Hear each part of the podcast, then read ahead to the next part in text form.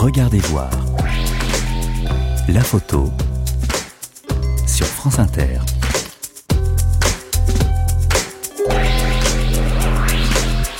Bonjour et bienvenue dans Regardez voir. Dimanche dernier, nous avons rencontré des acteurs de l'éducation à l'image dans les régions. Vous pouvez d'ailleurs découvrir cette émission avec le podcast sur franceinter.fr. Cet après-midi, c'est un portrait. Le portrait d'un photographe qui s'attache au regard, aux attitudes, aux gens aussi bien dans leur quotidien que dans des situations tendues, quand la liberté est menacée. Libre, homme libre, c'est ainsi que les berbères se désignent. Ferhat Bouddha documente la culture berbère. Ces photographies sont le fruit d'une longue histoire qu'il a vécue d'abord en Kabylie, puis en France, et aujourd'hui en Allemagne. Avec ses quatre langues, il peut se présenter ainsi. En kabyle, Nek Farhat, Athat Ouda, parce qu'on ne dit pas Bouddha, on dit Athat Ouda. Nek Farhat, Athat Ouda, tireur de l'Allemagne. Voilà. En arabe Donc en arabe, Farhat Bouddha, Neskun Allemagne. En fait, c'est la version, je ne sais pas, c'est dialecte, mais n'importe quel arabe, je pense, il peut le comprendre. Ferhat Bouddha est né en 1976 en Algérie et quand il arrive en France en 2000, il vit des espoirs contrariés. Non, il ne fera pas de cinéma. Oui, il fera des petits boulots qui ne nécessitent pas de papier. Et c'est dans l'un de ces petits boulots qu'il va trouver un appareil photo. La suite, vous allez la découvrir, une suite qui n'est pas facile. Ce n'est pas parce qu'on trouve un appareil photo que l'on devient photographe. Aujourd'hui, il l'est. Lauréat de la bourse Pierre et Alexandra Boulin en 2016, représenté par l'agence Vue, publié dans la presse, exposé en Algérie, en Allemagne et en France. Je vous invite à nous rejoindre dans ce parcours à fleur de peau. Regardez voir, une émission de Brigitte Patient. Bonjour Ferhat Bouddha. Bonjour. Merci d'être là dans Regardez voir. Où êtes-vous né en 1976, Ferhat?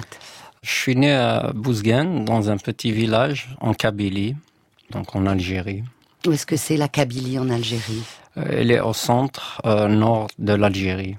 Quelle est votre famille? Une famille très moyenne. En fait, moyen, je suis né dans un village, donc c'était une période où j'ai jamais senti, ou bien on sent pas qu'il y a des riches, il y a des pauvres. On était tous pareils dans un village, en fait. Il y a un certain système, peut-être, social, où tout le monde, en fait, on est tous presque au même niveau de vie. Il n'y a pas de pauvres, il n'y a pas de moyens dans le village, géné- plutôt de, de riches généralement. Et vous êtes fils unique, Ferhat Bouddha Non, j'ai deux sœurs encore et un frère, mais je suis l'aîné, en fait. Ah, ah. Ouais, je suis l'aîné. Est-ce que ça vous donne des responsabilités importantes Euh, beaucoup. Surtout, j'ai perdu mon père à l'âge de 14 ans, quand j'avais 14 ans. Et je dois m'occuper de ma famille, en fait. Donc, je bossais pendant mes vacances. Il fallait que je bosse, tout simplement.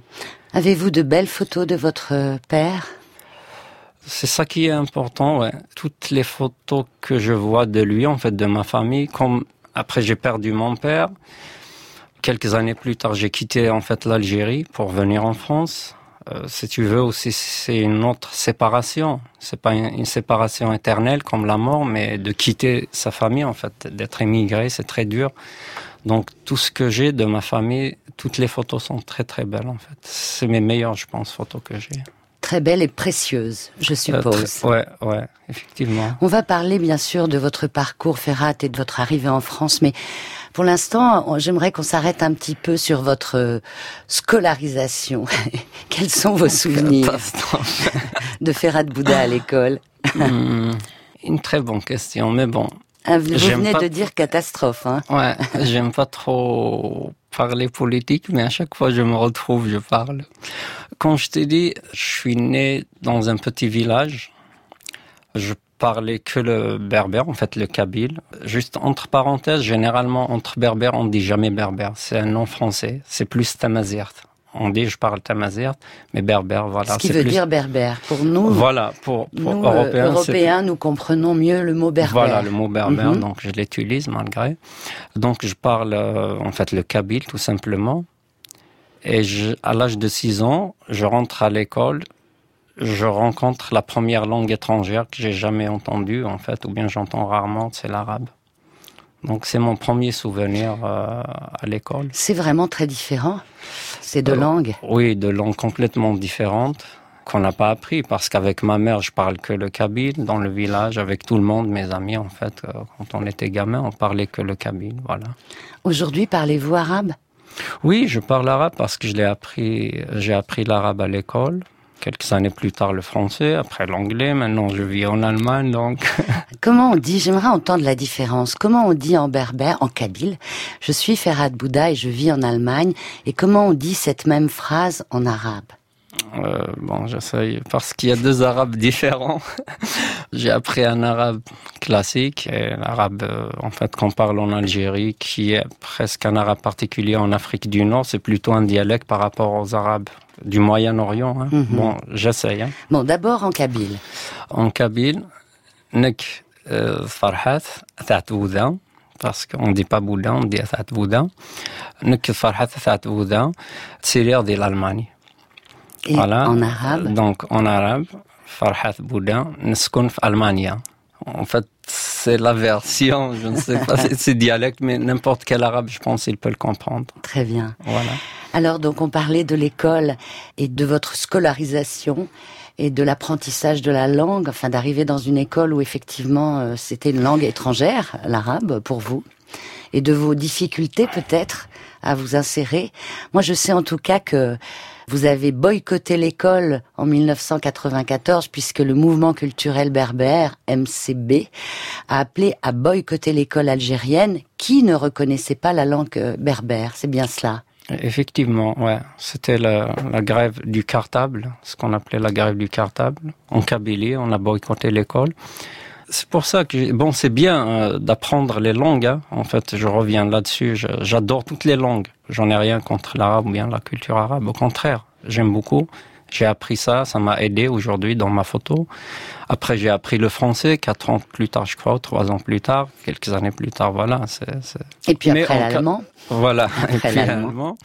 Mais euh, pendant la grève du cartable, le MCB a appelé pour un boycott jusqu'à ce que la langue berbère soit officielle et nationale en Algérie.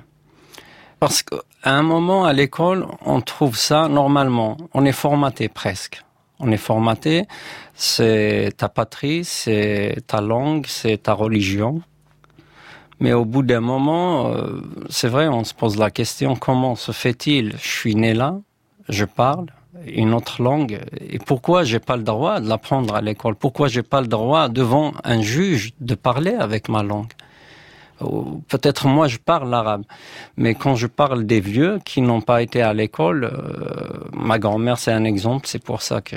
Mais comme d'autres grands-mères et d'autres grands-parents, devant un juge, ils peuvent pas se défendre. se défendre. Parler de leur histoire. Euh, on peut perdre son droit tout simplement à cause d'une langue parce que le juge ne comprend pas. Est-ce que c'est en tout cas ce mouvement qui vous a vraiment fait comprendre l'appartenance à cette culture euh, berbère? Beaucoup. Bon, j'ai eu cette conscience qu'il y a un arbitraire, en fait, il y a un déni culturel.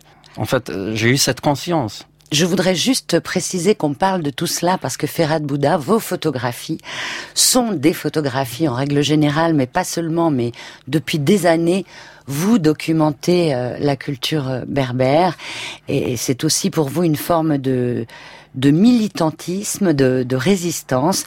Pourriez-vous nous expliquer quelles sont s'il y en a, s'il est possible de les définir, les grandes lignes de la culture berbère oui, euh, il y a en fait, j'avais dit tout à l'heure, j'étais dans un village où il n'y avait pas de riches, il n'y avait pas de pauvres. Il y a un système social qui est très intéressant. Elle est organisée dans chaque village. Il y a ce qu'on appelle Tejmath. C'est comme un parlement dans notre temps moderne. Donc il s'occupe de tout. Quand il y a un pauvre, on sait, donc on lui donne. Il faut qu'on aide. La, la, femme est respectée. Il faut qu'on sache dans cette région, je parle pas que de la Kabylie, en Afrique du Nord, il y avait plusieurs colonialisateurs, il y avait plusieurs religions, mais on n'a jamais, on s'est jamais entretué, euh, ou bien on n'a jamais fait des guerres pour les religions. Et comment, des siècles en arrière, ils ont trouvé un moyen pour vivre en harmonie Et aujourd'hui, c'est notre problème. C'est votre problème, oui. Aujourd'hui, c'est notre problème dans le monde entier. Mhm, Et mhm. des siècles en arrière, dans le village, dans mon village, il y a des chrétiens, il y a des athées, il y a euh, tout. Mais on a pu trouver un moyen comment on vit, on, peut vivre en harmonie. Et- Et, c'est- ça, pour moi, c'est une valeur. Alors, dans un premier temps, Ferhat, vous vous engagez pour euh, défendre euh, cette culture berbère et les Kabyles euh, de façon euh, théâtrale, musicale, je crois. Et puis, en 2000, vous quittez l'Algérie. Ouais, c'était ça. Euh, Je pense cette période depuis le boycott scolaire euh, jusqu'à 2010, c'était une période de, de recherche, si je peux l'appeler. Je, je me cherche, je, je me suis pas trouvé, je ne sais pas ce que je vais faire. Donc, vous ne faites pas encore de photographie ou de euh, façon euh, voilà, passionnée. J'ai pas décidé en fait Oui. euh, ce que Oui. je vais faire. Je fais la peinture, je fais la sculpture par exemple, la musique, le théâtre en Algérie. Euh, J'arrive en France, je découvre la photo. Je voulais faire un film. En fait, l'idée de quitter l'Algérie exactement, c'était pour faire un film pour ma grand-mère. C'était ça l'idée en 2000. Pour apprendre à, à travailler dans le cinéma, à être en fait, réalisateur. voilà, je voulais faire ça en Europe. Euh, bon, je suis un, un rêveur aussi. Hein. J'ai décidé de quitter parce que je sais que j'ai plus de chance en Europe de tenter ma chance. Pourquoi? Parce que elle me fait de la peine. Elle qui a combattu pour sa liberté, elle est là devant la télé. Elle ne, elle ne comprenait rien Mhm. parce qu'il y a que les deux langues. Il y a que l'arabe et le français. Et c'est très dur. Donc avec le temps, euh, voilà, on a essayé le théâtre. C'était un groupe, euh, voilà, la musique et tout. Donc euh, j'étais dans une période de, de, de- voilà. Donc après j'ai quitté l'Algérie pour ça. Vous souvenez-vous de votre arrivée en France? Oui, très bien même. C'est-à-dire? 24 mai en 2024 mai. Je peux pas l'oublier parce que, comme euh, je t'avais dit, c'est très dur de séparer sa famille. C'est très dur, surtout comme l'aîné. Et Est-ce qu'on vous a encouragé à partir? Parce que vous êtes justement l'aîné. Votre papa n'est c'était plus très là. dur pour Oui. ma mère. C'est très dur de, de, de, de- ouais. Oui, je sens que c'est tellement difficile qu'on va faire une toute petite pause et on va peut-être euh, revenir tout à l'heure avec euh, cette idée que vous arrivez en France, que vous vous dites je vais faire du cinéma et que finalement vous faites de la photographie. On se retrouve dans quelques instants, Ferrat.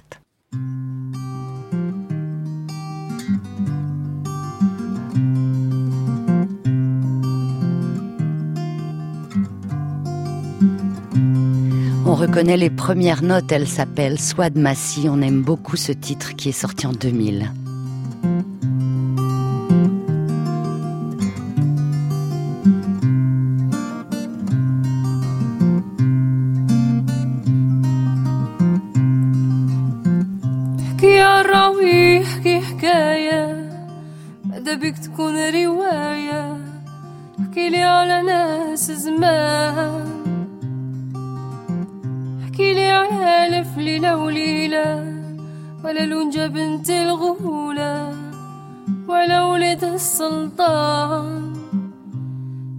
حاجيتك ما جيتك. ودينا بعيد مدى الدنيا حاجيتك ما جيتك. كل واحد منا في قلبه حكاية كل واحد منا في قلبه حكاية احكي وانسى باللي إحنا كبار. في بالك اللي رانا صغار ونمنو كل حكاية. حكينا على الجنة حكينا على النار ولا الطير اللي عمره ما طار. فهمنا معنى الدنيا. حاجيتك ما جيتك ودينا بعيد مدى الدنيا حاجيتك ما جيتك. كل واحد منا في قلبه حكاية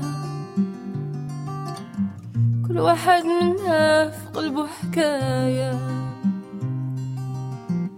احكي يا راويكي ما حكاولك ما تزيد ما تنقص من عندك. قال شفا ولا بالك احكي ونسينا مهاد زمان. خلينا في كان يا مكان في كان يا مكان. حاجيتك ما جيتك. ودينا بعيد مدى الدنيا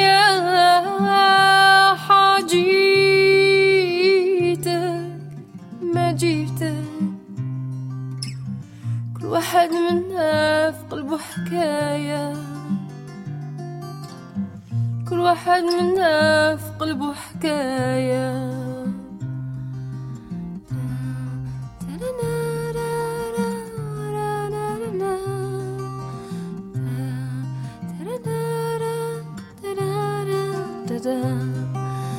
Ferrat Bouddha, on s'est remis de, de vos émotions. Donc vous arrivez en France. Et là, vous vous dites, je vais faire une école de cinéma. Mais finalement, non. Vous ne faites pas d'école de cinéma parce que sans doute, elle est très chère. Effectivement. C'était le prix, ouais. Euh, C'était très très cher. Mais j'ai commencé à travailler toujours. J'ai essayé de mettre l'argent de côté. Quel boulot faisiez-vous? Oh, Dans les chantiers, les marchés, en fait, euh, c'est que ce genre de boulot. Parce que c'était une période où, quelque part, j'avais des papiers, j'ai le droit de, rester en France, mais j'avais pas le droit de travailler, en fait. Donc c'était tous les tous les boulots qui pouvaient euh, vous payer comme ça. Voilà, donc euh, Mhm. euh, généralement c'est des boulots que personne ne veut faire, tout simplement. Et vous êtes un homme courageux.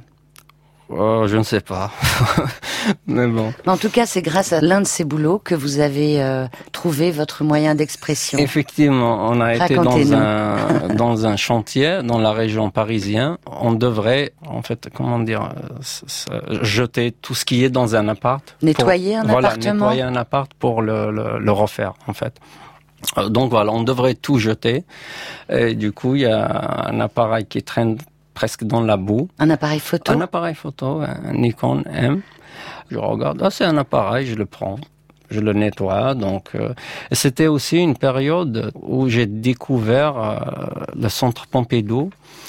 Parce que quand je voulais le cinéma, donc j'ai essayé de, de lire euh, de, de- sur le cinéma, d'avoir une culture sur le cinéma, tout simplement. Donc je partais là-bas. C'est comme ça que j'ai commencé. Donc tiens, j'ai des puisques j'ai trouvé un appareil, donc j'ai fait des petites euh, bases euh, de techniques. J'ai appris la, la, la technique de base. Et voilà, j'ai mis un film et c'est bon.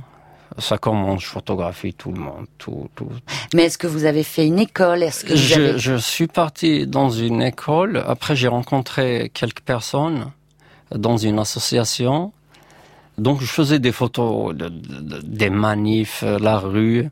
Et quand j'ai découvert le noir et blanc après, je me suis dit, tiens, euh, non, euh, j'ai rencontré ces gens dans une association. Ils m'ont conseillé, l'école est faite Oui. que je pouvais payer une fois par semaine en fait. Que j'utilisais leur euh, leur labo parce que je m'intéressais beaucoup plus au développement que j'ai découvert comme la photographie ne fait pas partie du tout de ma culture. C'était inimaginable en Algérie de faire ça en fait. Mais c'est ça, juste, on revient quelques instants en Algérie. Justement, quelle place elle avait, la photo en Algérie, dans votre vie, en dehors peut-être des photos de famille? Oh, Rien en fait, elle est inexistante. Tout simplement, elle est inexistante. On avait un photographe euh, au village qui faisait les portraits pour les passeports, les cartes d'identité. Donc, euh, quand je faisais cette école, soi-disant, juste pour rassurer ma mère, hein, Oui. je lui dis, ah maman, je fais mes études, euh, voilà, un peu En tout France. fier et tout en France. Donc voilà. Elle m'a dit, c'est bien, on a juste un seul photographe, apparemment il va fermer, donc au moins tu peux le remplacer. Donc voilà, ça veut dire l'idée du photographe. D'ailleurs, on l'appelle un Kodak chez nous, on l'appelle pas un photographe. C'est vrai, on dit un Kodak. On dit un Kodak pour oui. C'est bien normal. Non, mais c'est vrai pour un. Mais aujourd'hui, la situation de la photographie en Algérie a changé. C'est- Ouais, il y a, il y a vraiment de super euh, photographes très intéressants. Et à l'époque où vous commenciez comme ça, en allant à l'école et en bossant à côté, Euh, en- pardon, entre parenthèses, même pendant cette période, la décennie noire par exemple, Mhm. Il y avait des photographes, moi je leur tire chapeau d'ailleurs, je leur rends un grand hommage. Sans citer les noms, ils ont sacrifié pour ça. Je pense que c'est pour ça que, euh, voilà, la photo, on n'a pas pensé à faire autre chose. L'art, il y a des choses qui se passent, il faut faire ça. Mhm. Tous les photographes sont engagés vraiment. Ils dans, l'ont dans payé ces très cher. ils l'ont payé Voilà, cher. ils oui. l'ont payé très très cher. D'ailleurs, c'est un grand hommage à eux, un Mhm. par un. Et donc, je vous demandais si, euh, dans ces moments-là, à Paris, où vous êtes un peu à les fêtes, vous bossez à côté pour gagner votre vie, rencontrez-vous des photographes que vous admirez ou, ou chez, chez qui vous allez chercher des conseils Au, début, au début, vraiment, c'était, j'étais presque à côté de la plaque. Je faisais la photo, je crois que je suis le seul. non, mais c'est vrai. Surtout, mais c'est vrai. surtout quand j'ai découvert noir et blanc. Ah, Je croyais que je suis le seul qui est dans ce monde qui faisait la photo. Mais j'en ai aucune culture. À l'école, ils m'ont dit, Henri Cartier, je savais pas. Et vraiment, Mhm. j'étais très fatigué euh, de rester dans une situation où tu travailles pas en Europe. Euh, je suis l'aîné, donc il y a cet attachement familial quand même. Donc j'ai décidé de rentrer. J'ai acheté euh, De un rentrer matériel où en Algérie. Ah, vous êtes reparti en Euh, non, j'ai Algérie. décidé. Oui. Donc j'ai acheté euh, quelques appareils, j'ai acheté un matériel et je voulais repartir. Un jour, en fait, j'avais une euh, copine, on a fait un petit tour. Moins de trois quarts d'heure, on revient à la maison, ils m'ont tout cambriolé. Non. Si.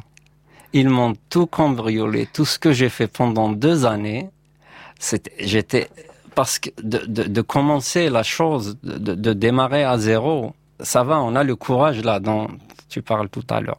Mais de repartir une deuxième fois, j'étais, Ah oui, anéanti. ah, j'étais anéanti. Mhm.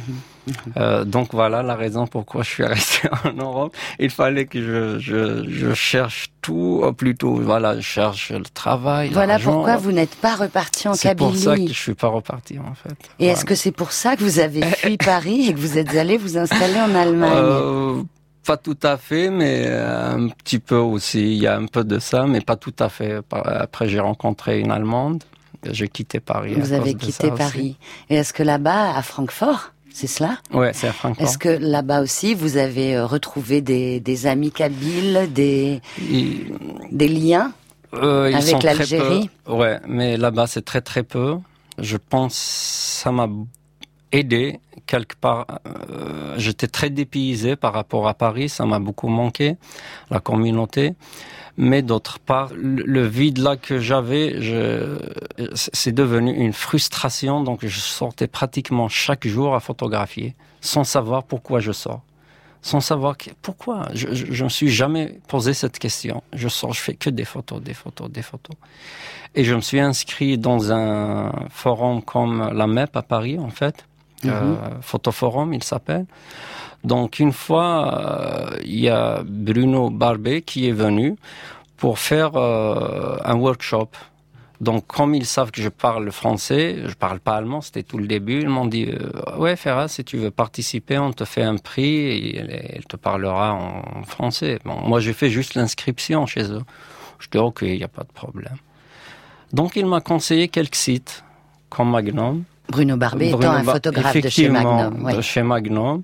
Quel conseil et tout. Et j'ai découvert les workshops. Et Ouais. là, vous avez fait des workshops. Après, bien sûr, je le fais pas tout le temps, mais je fais de la photo. Dès que j'ai un blocage, je vois ce qu'il me faut. Je voudrais savoir comment ce projet, qui était là chez vous, en vous depuis longtemps, mais comment un jour vous avez pu le formuler en disant voilà, maintenant, moi je m'appelle Ferhat Bouddha, je suis photographe et je documente euh, la culture de, mon peuple. Avant, euh, juste, je parle sur ça. Je reviens un tout petit peu sur ma période parisienne. Aussi, la raison que j'ai quitté, l'un de mes meilleurs amis, elle était tué à Paris.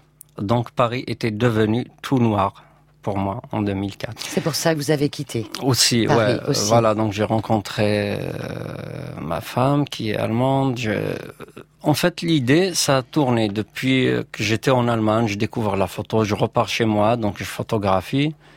Bien sûr, euh, moi qui étais tout petit, soit financièrement, soit techniquement, avec euh, peu ou rien, ou pas du tout de moyens, comme je t'avais dit, je rêve. Mais j'ai dit, mais c'est impossible de réaliser ça. Et j'ai commencé à enlever ce terme impossible. J'ai dit, il y a la possibilité, mais c'est une question de temps. Donc, j'ai vu, il y a eu un masterclass chez Magnum Parce qu'après, je commence à avoir une culture photographique, à s'intéresser à la photo, aux photographes, avec euh, plusieurs photographes. Et je voulais assister ou bien euh, dans un workshop d'Antoine Dagata. Donc j'ai postulé et j'ai discuté avec Antoine parce qu'en 2010, j'avais 34 ans. Les gens en Europe, à l'âge de 34 ans, ils ont presque leur avenir, à moitié de, leur avenir, c'est défini, quoi. Et moi, c'est là que je commence. Euh, oui. Voilà. Euh, donc, je sais qu'Antoine, il a commencé tard, la photo. C'est vrai. Voilà. Après, j'aime ou j'aime pas sa photographie, c'est autre chose. Mais j'adore sa philosophie. Et qu'est-ce qu'il vous dit alors, Antoine Dagata euh, Elle m'a beaucoup encouragé. Mhm. Je lui ai montré ce que j'ai fait pendant cette période euh, amateur, c'est, on peut dire ça. Je dis voilà, je fais ça, il y a ça, mais je voulais faire ça, ça, ça. C'est comme si quelqu'un qui est rentré dans mon cœur, il parlait à ma place. Incroyable. Et ça m'a beaucoup encouragé, en fait. Et donc vous avez euh, commencé à vous dire... Euh, je suis arrivé, dans ma tête c'était clair, c'est bon. Très bien. On en parle dans quelques minutes de ce qui est bon dans votre tête et dans votre cœur. Et pour nous aussi, spectateurs de vos photographies, Ferhat Bouddha.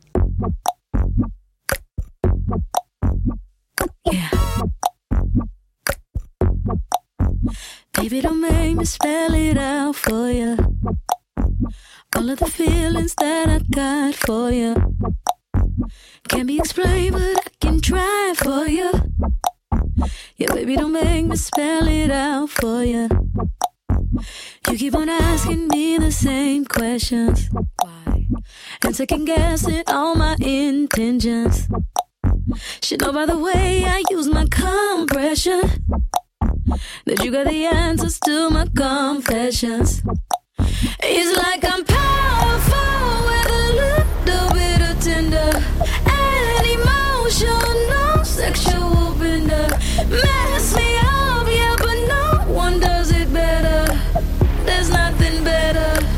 That's just the way you make me feel. That's just the way you make me feel. That's just the way you make me feel. That's just the way you make uh-huh. me feel. So good, so good, so fucking real. Uh huh. That's just the way you make me feel. That's just the way you make me feel. That's just the way you make me feel. You know I love you, so please don't stop it. You got me right here in your jean pocket. Right now. Laying your body on the shag carpet. So please don't stop it. It's like I'm powerful with a little bit of tender and emotional sexual bender. Mess me up, yeah, but no one does it better. There's nothing better. Oh. That's just the way you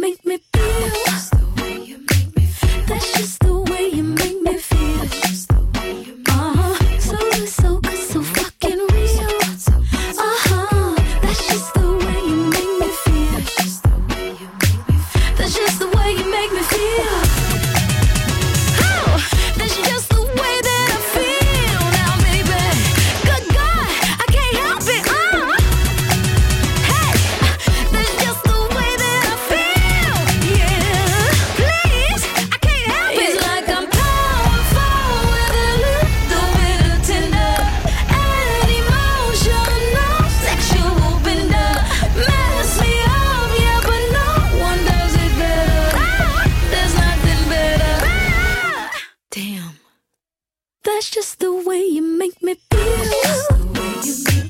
That's just the way.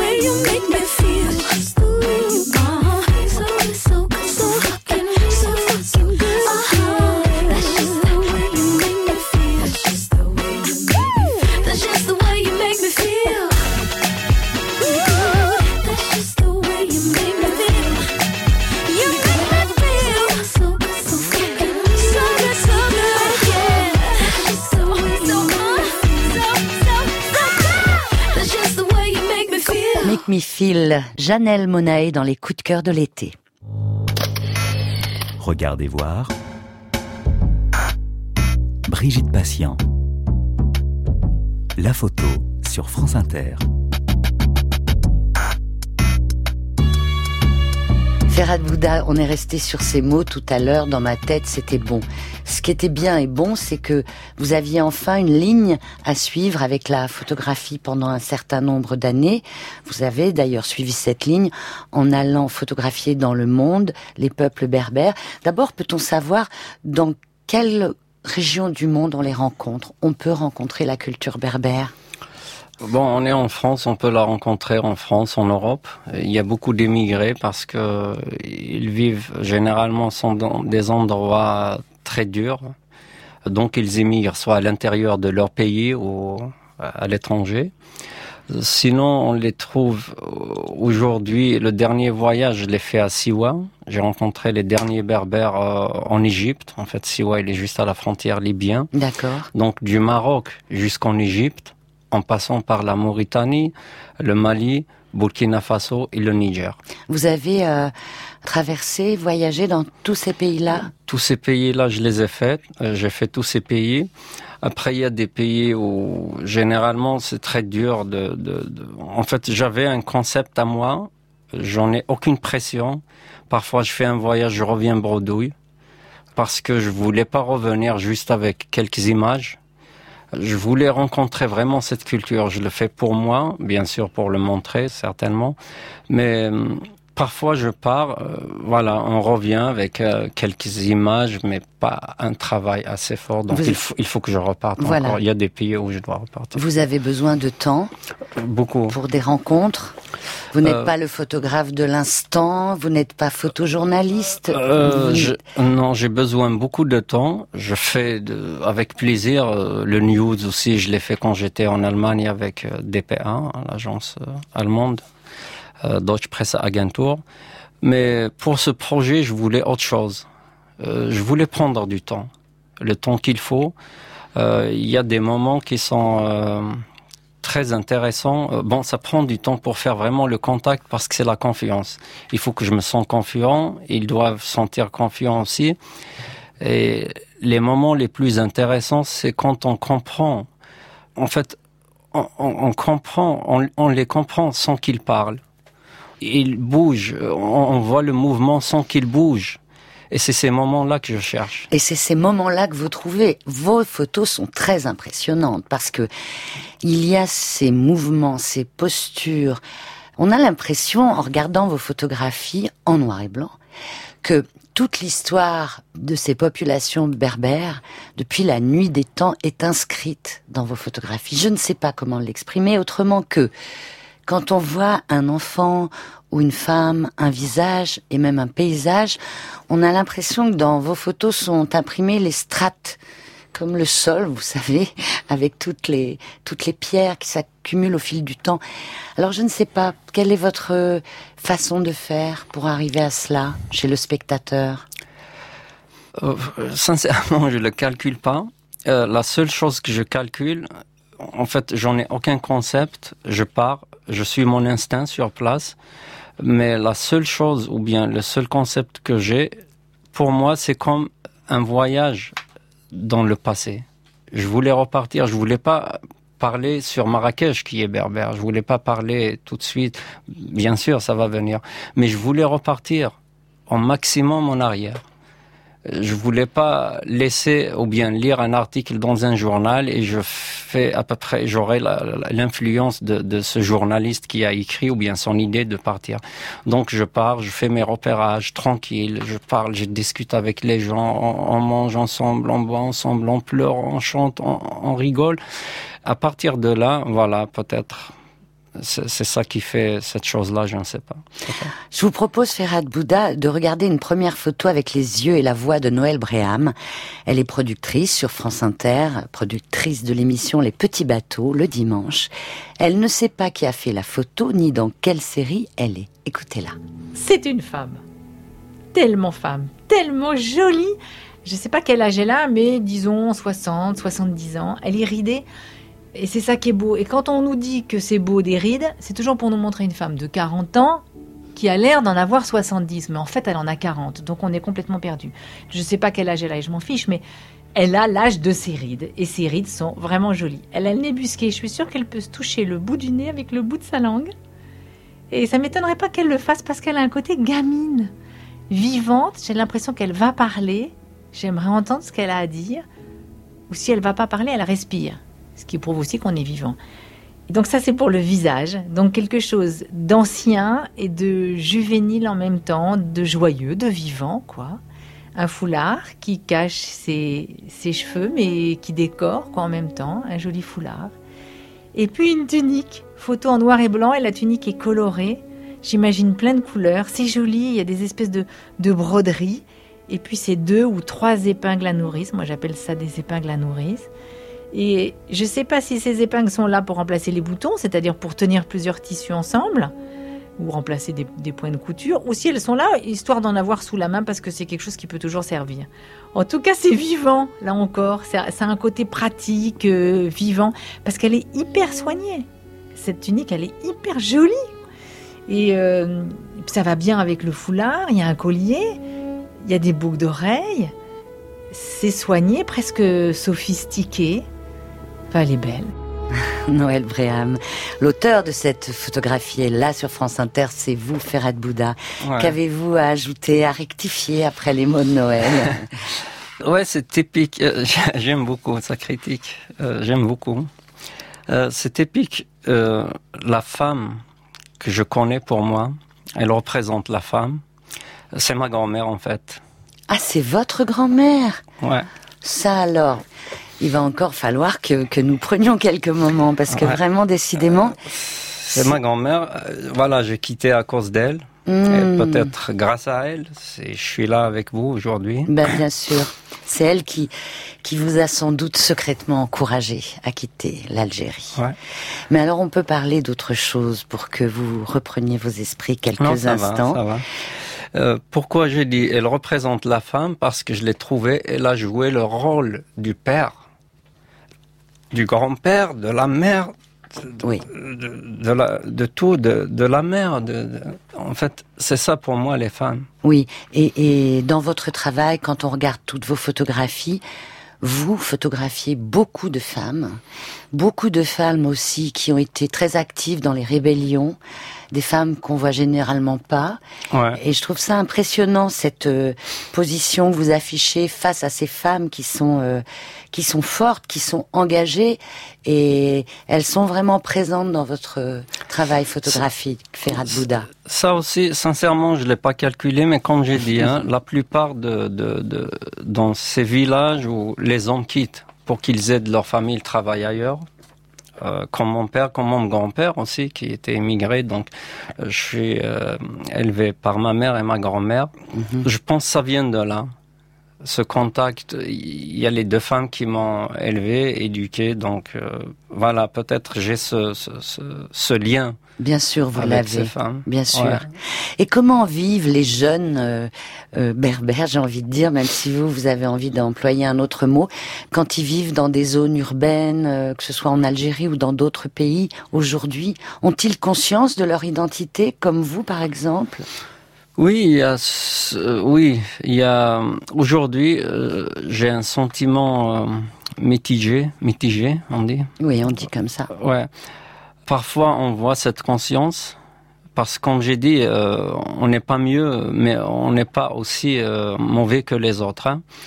Pour moi, c'est ces valeurs dont on parle, euh, la démocratie, le respect de l'autre, le respect des religions et tout. C'est ça quand je parle euh, le berbère, euh, quand je, je, je parle de ces valeurs.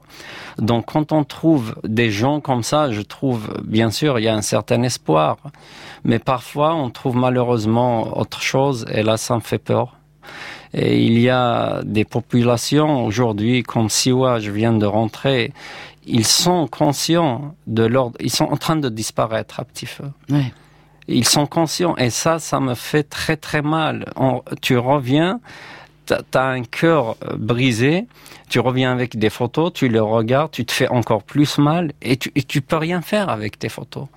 Ils sont dans un pays, voilà, ils sont en train de partir, de partir un jour. Et on va devenir, ou bien ils vont devenir peut-être comme les Indiens en Amérique. Ou, bon, c'est ce que je souhaite pas. Mais malheureusement, il y a plein de signes comme ça. Donc euh, voilà, c'est ça le, le plus dur.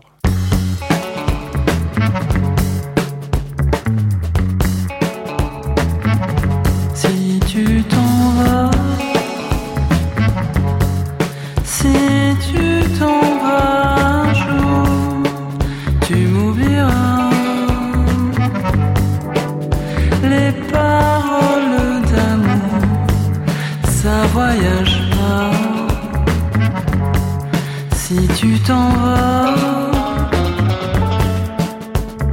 La mer viendra toujours vers le rivage.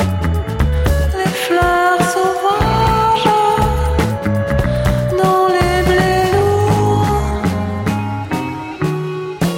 viendront toujours.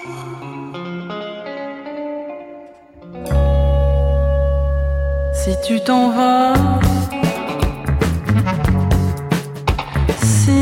t'en vas, tu oublieras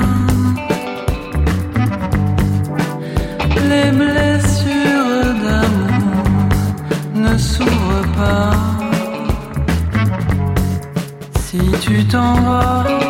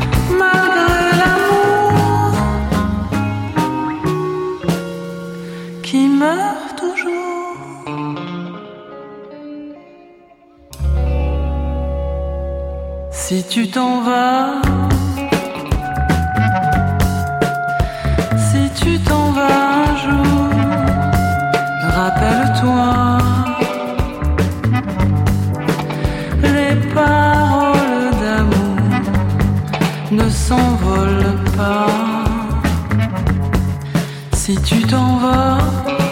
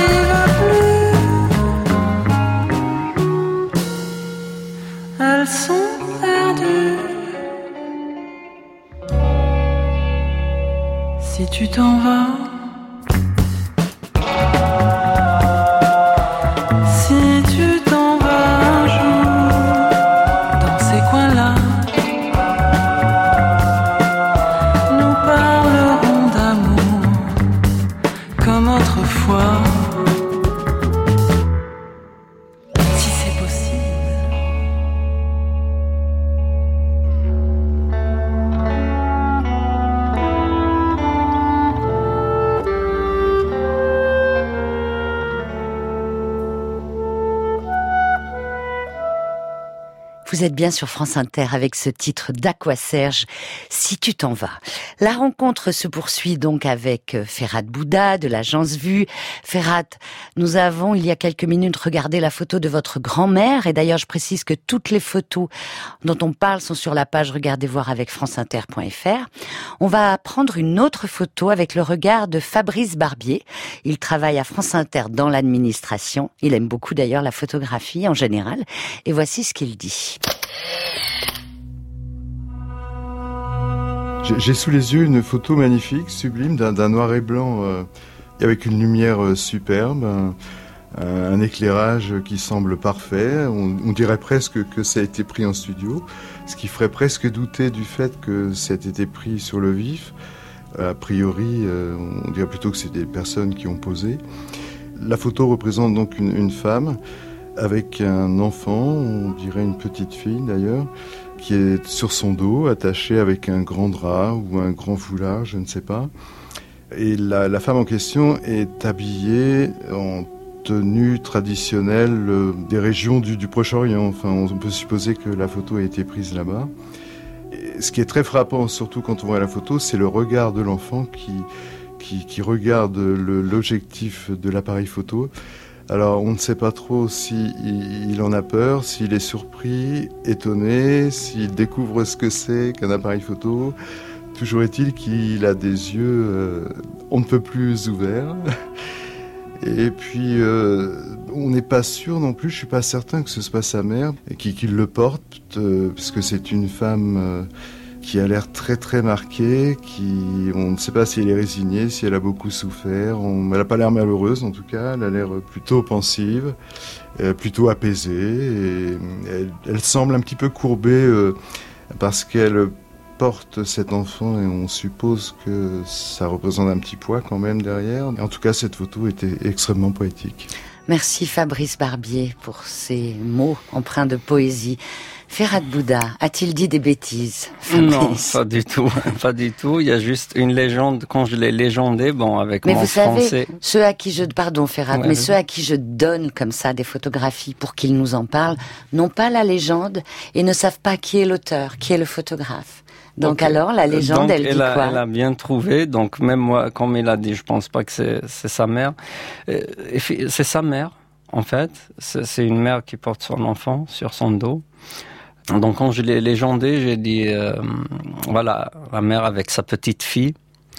Euh, après, on peut comprendre sa petite fille. euh, On peut penser que c'est la grand-mère. C'est la grand-mère, voilà. Oui. Bref, mais, l'importance, pour moi, ce qu'il a dit, c'est parfait, en fait.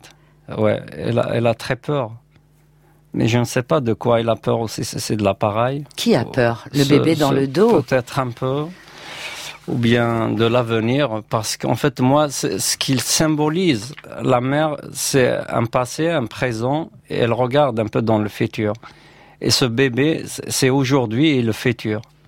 Je ne sais pas sa vie, la vie qu'on lui a réservée ou bien son futur. Mhm, En fait, c'est ça que je vois. que vous fait. voyez, c'est assez symbolique d'ailleurs Voilà, c'est plus symbolique. interrogation Voilà. et de votre travail Effectivement. sur cette culture euh, Voilà. berbère qu'on a pu voir d'ailleurs euh, la rentrée dernière, hein, en septembre 2017, à Visa pour l'image, où vous avez montré les, les berbères euh, au Maroc, hein, c'est cela.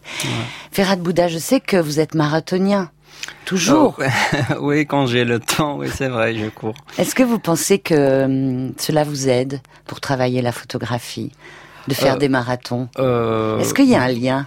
Oui, il y a un très grand lien. Qu'est-ce que c'est comme lien? Quand j'ai décidé de, de m'engager dans la photo, il y a eu aussi cette histoire de marathon. Donc tout le monde qui me disait le marathon est plus dur, je me dis ah, mais arrêtons. Si je m'engage dans la photo, donc le marathon est beaucoup plus simple. 42 kilomètres, on peut les terminer dans quelques heures. Mais la photographie, c'est pas 42, hein. c'est des millions de C'est à kilomètres. vie, oui. C'est à vie, voilà. Et donc, quand j'ai décidé à faire ça, j'ai couru même une fois. euh, j'ai couru la- la- le premier semi. Euh, en fait, j'ai couru normalement. La deuxième partie du marathon, je l'ai terminé en marche arrière. C'était le challenge Mais pourquoi? Parce que c'est beaucoup plus simple que la photographie. Très bien. Bon. Donc jusqu'aujourd'hui, au moins quand j'ai le temps, je cours euh, le, le marathon de Francfort. Moins Mais reculons. Non, non, pas en marche arrière, en marche avant. En tout cas, ça vous permet de vendre vos photographies. Vous avez publié dans des grands magazines, des hebdos. Vous avez aussi reçu le prix Pierre et Alexandra Boula pour l'année 2016. C'est une bourse hein, qui vous a permis de continuer à travailler, je suppose. Ouais, ouais, ça, ça m'a beaucoup aidé. Il y a aussi un autre prix en Allemagne, Hessische Kulturstiftung. D'accord. Ouais, c'est une fondation à Hesse, à l'état de Hesse, euh, une fondation culturelle. Euh, voilà, donc euh, ces deux prix ils m'ont beaucoup aidé à, à avancer À un avancer. petit peu. Ouais, parce que sinon je, je, je fais pas beaucoup de commandes. Bon, pas je fais pas, il y a personne qui vient chez moi. Donc c'est très très dur. J'ai besoin beaucoup malheureusement d'argent pour réaliser ce, ce enfin Ben beaucoup oui. de moyens pour réaliser ce projet. Des voyages, Voilà, Bien des sûr. voyages. des euh, billets d'avion, etc. Ouais. Et mm, aussi malheureusement, il y a beaucoup de zones qui sont très très dures, compliquées à rentrer, donc on a besoin parfois des gens avec nous. Sur certaines zones. Voilà. Bah, bien sûr, vous avez été d'ailleurs euh, dans des dans des moments euh, de rébellion. hein. Tout à l'heure, je parlais de la Libye, c'est ça, au nord du Mali aussi, Voilà. Ouais, donc tout ça, parfois on a besoin. d'être entouré et pas seul. Oui, on Enfin, peut pas, on peut des- pas partir avec son sac à dos et faire des photos là-bas malheureusement. non, non. Ouais. Ferrat, on peut aussi regarder votre site Ouais. sur lequel il y a pas mal de vos photographies. Je voudrais aussi signaler que vous êtes distribué en France par l'agence Vue. Voudriez-vous, Ferrat Bouddha, nous dire un dernier mot? Oui, je remercie surtout, bon, je vous remercie bien sûr, mais je remercie beaucoup ces peuples qui m'ont. Décidément, décidément, Ferrat. Ouais. Euh, Et surtout ces peuples qui m'ont euh, ouvert leurs euh, portes, euh, en fait, de rentrer chez eux, mais pas que leurs portes, leur cœur. Ils m'ont beaucoup. Voilà, ils m'ont accepté d'être chez eux, de les photographier parce que c'est leur intimité. Merci à eux surtout et merci à tous les gens qui m'ont aidé à l'agence, euh, vu aussi qui m'a beaucoup aidé. Donc euh, d'autres personnes sont Mhm. citées. Il y a aussi une personne à l'occasion que je cite, euh, à Christian Coujol aussi que je remercie beaucoup. Bien sûr, Christian Cojol, on pense à lui pratiquement dans chaque émission. Euh, Voilà. Regardez voir sur France Inter. Merci beaucoup à vous, Ferhat Bouddha, parce que grâce à vos images, on, on Et- peut approcher, entrer un peu dans l'intimité de, de ces personnes. Je peux encore juste remercier les derniers, les collègues photographes aussi. Il y a plein qui m'aident, en fait, qui m'aident, qui m'encouragent. On a besoin de soutien, c'est Ouais. bien quand on a du soutien. Au revoir, Ferhat. Merci, merci beaucoup. Bel été à vous. À très bientôt, merci.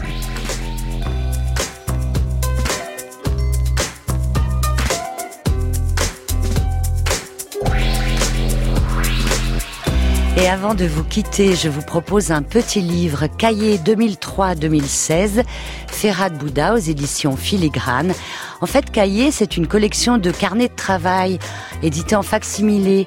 Chaque livre offre au lecteur la possibilité de pénétrer dans l'intimité du processus créatif chez les photographes quand l'œuvre est en gestation, croquis, esquisses, notes. Il y en a aussi un livre, un cahier pour Julien Magre qu'on va recevoir le 19 août. Maxime Ingrand et Élise Christophe sont à la technique. Perrine Malinge est attachée de production. Marie-Hélène Fauquet est la réalisatrice de Regardez voir. Pour la programmation musicale, Thierry Dupin. La page est là avec franceinter.fr. Vous pouvez retrouver les musiques, les infos, les photos choisies, le podcast et tous les liens utiles. Je vous retrouve demain avec grand plaisir avec la photographe Lise Sarfati à 14h.